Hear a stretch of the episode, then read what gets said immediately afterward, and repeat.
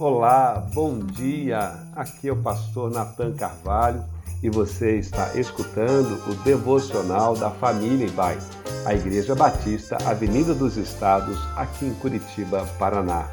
Hoje é quarta-feira, dia 7 de dezembro de 2022.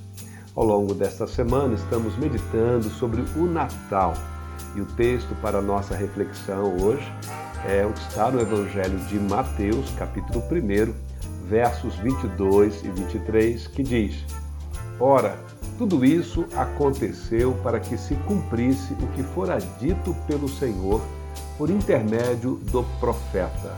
Eis que a Virgem conceberá e dará à luz um filho, e ele será chamado pelo nome de Emanuel, que quer dizer Deus conosco.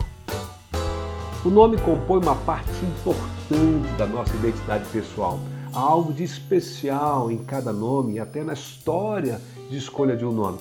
Basta observar os casais quando estão esperando um bebê e às vezes com meses de antecedência nós nos vemos se debatendo na escolha de um nome e às vezes não, não está nem definido se o gênero é masculino ou feminino, mas junto com os familiares ficam ali é, caprichando com todo cuidado, com todo carinho e amor na escolha do nome que vão dar ao seu filho ou à sua filha.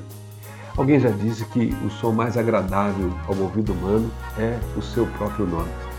Interessante porque, de fato, o próprio Deus condena o uso do seu nome em vão. Isso porque na cultura do Antigo Testamento há um entendimento de que o nome e a dignidade de uma pessoa são a mesma coisa. Em Provérbios 22, verso 1, lemos: Mais vale um bom nome do que as muitas riquezas. Aqui no texto que acabamos de ler, o texto de Mateus, declara que Jesus será chamado ou nomeado como Emanuel, que quer dizer Deus conosco.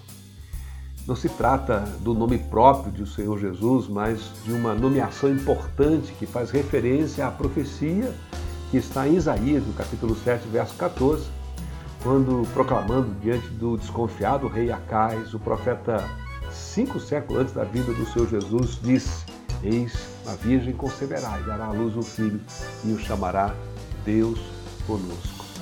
Este nome, nome Emanuel, portanto, revela a vocação do menino Jesus, revelar o Deus e a sua presença entre nós esta revelação faz um imenso contraste com as ideias pagãs dos deuses que vivem suas vidas distantes, indiferentes aos dramas humanos.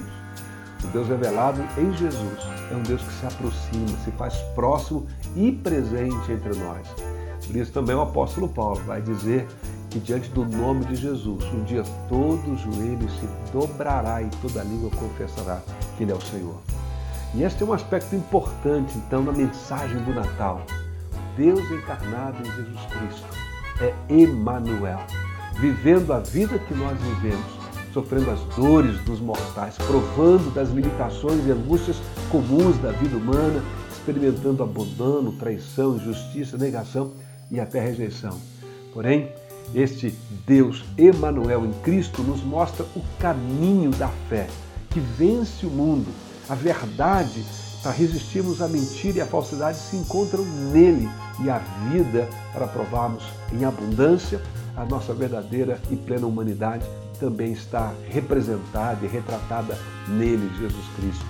Emmanuel é Deus em Cristo, portanto, não apenas como uma memória do passado, do Natal que ficou para trás, numa ideia teológica elaborada, encantadora e até misteriosa da encarnação. Também não é apenas a celebração de uma esperança futura, do Jesus que voltará, mas o Natal é a celebração de um Deus presente, de um Deus presente todos os dias.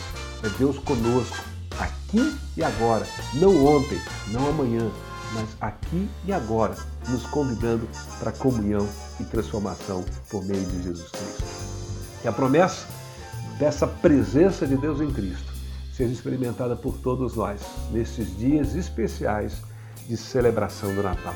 Desejo a você uma quarta-feira abençoada na presença dele.